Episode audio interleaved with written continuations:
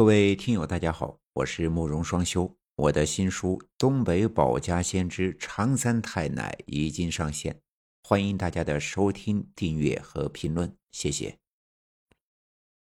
你相信这个世界有鬼吗？欢迎收听由慕容双修为你演播的民间恐怖故事。这件事儿呀，发生在我的老家。大西北的一个十八线的小县城之中，县城并不大，但是却十分的热闹，也很有生活气息。我那时正在上中学，父母工作忙，我每天放学后都会到面馆吃碗面再回家。有一天，我正在吃饭，突然就听到门外传来了一阵激烈的吵闹声。臭小子，还反了你了！还敢逃课出去打游戏？仔细一听啊，那声音还有些熟悉。转头一看，正是我同学春旺被他爹揍呢。这家伙今天在学校就因为逃课被老师狠训了一顿，也难怪他爹生气。你总说我，你以前学习就好呀？哼！学的狗屁不是，歪心思倒是不少。废话，你爹我以前一直是班里的前几名，还听你爷爷的话呢。可听完他爹后面这句话，我差点没喷出来。这话好像每个家长都说过。你再敢逃学的话，我非打断你的腿。反正啊，我爹教育我的时候可是没少说。不过别人我不知道。春旺他爹绝对不是个学习好的，他的故事呀，我爹给我讲过。春旺他爹叫马东方，年轻的时候在我们这个小县城里可是出了名的小混混，早早的就不上学了，每天呀就出去打架斗殴，据说光拘留所就进了好几次，一天天的跟着一帮狐朋狗友喝酒闹事儿，也没个正形。他爹更是管不了他。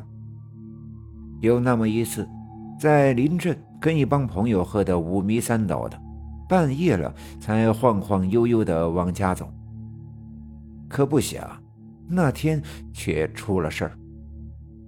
据说，他当时正在路边撒尿，可刚尿完一抬头，却发现前面站着一个人，而且这时他才发现。自己的跟前，竟然是一片坟地，那人就站在坟地中央。那是一个穿着大红衣服的女人，长长的头发到腰，正背对着他。过来呀，我带你去玩。随着那冰冷幽怨的声音响起。那女人的头也慢慢的转了过来。来呀！按说这个时间，在这个地方见到这样的一个人，是个人呐，早就被吓跑了。马东方也不傻，也害怕，可是他说他那时呀，根本就控制不了自己的身体，两条腿不受控制的跟着那女人走了起来。跟我来，心里一直想着不能再走了，可是那身体僵硬的根本就不听使唤。就这样，他僵硬的跟着那女人走到了坟地的深处。那女人在一个没有墓碑的荒坟前停了下来。快来呀，快过来呀！还没等他反应过来，那女人就凶猛地扑了过来。身体本来就不听使唤，此时啊，他更是吓得腿软，僵在当场都不知道反应了。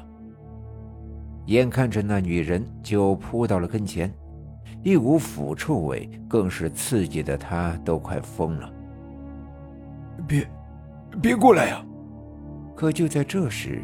又一个黑影出现在了他的身后。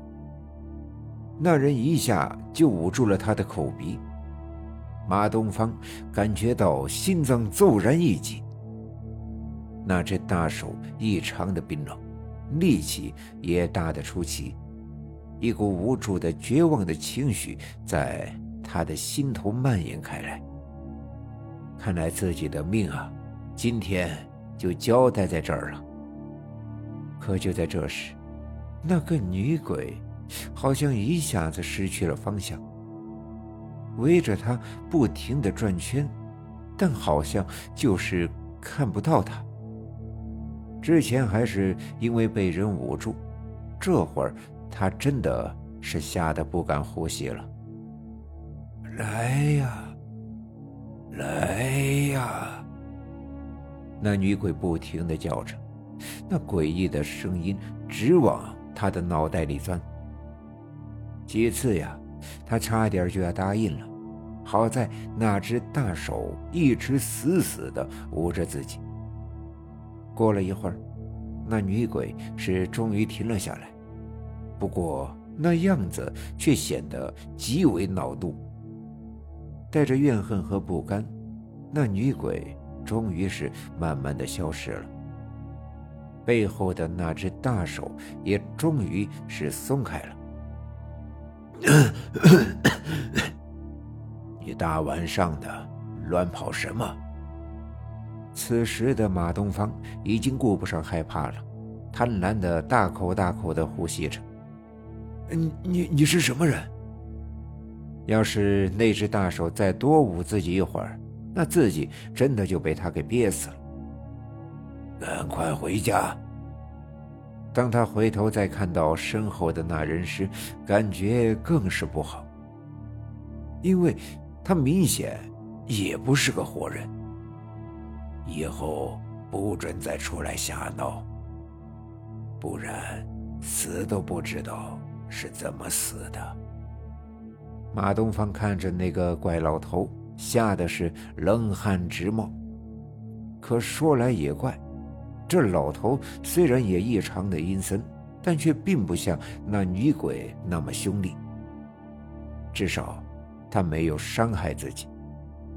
不过，眼前的情况呀，他也不敢多待。身体终于能动了，他是拔腿就跑。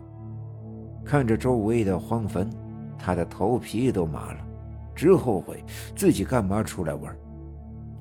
回到家，他就大病了一场，整整一个多月也没下床。于是啊，他把这事儿跟他的父母讲了。按照他的父母说，他是被自己的爷爷给救了。马东方刚开始并不相信，可当他看到墙上的老照片时，心中顿时咯噔了一下。因为那张全家福上的爷爷的确是跟那晚的怪老头很像。从那以后，马东方呀再也不出去鬼混了，踏踏实实的上起了班。本集已经播讲完毕。如果有喜欢民间恐怖故事的朋友，可以加入我们的粉丝交流群，用我的声音去播读你喜欢的故事。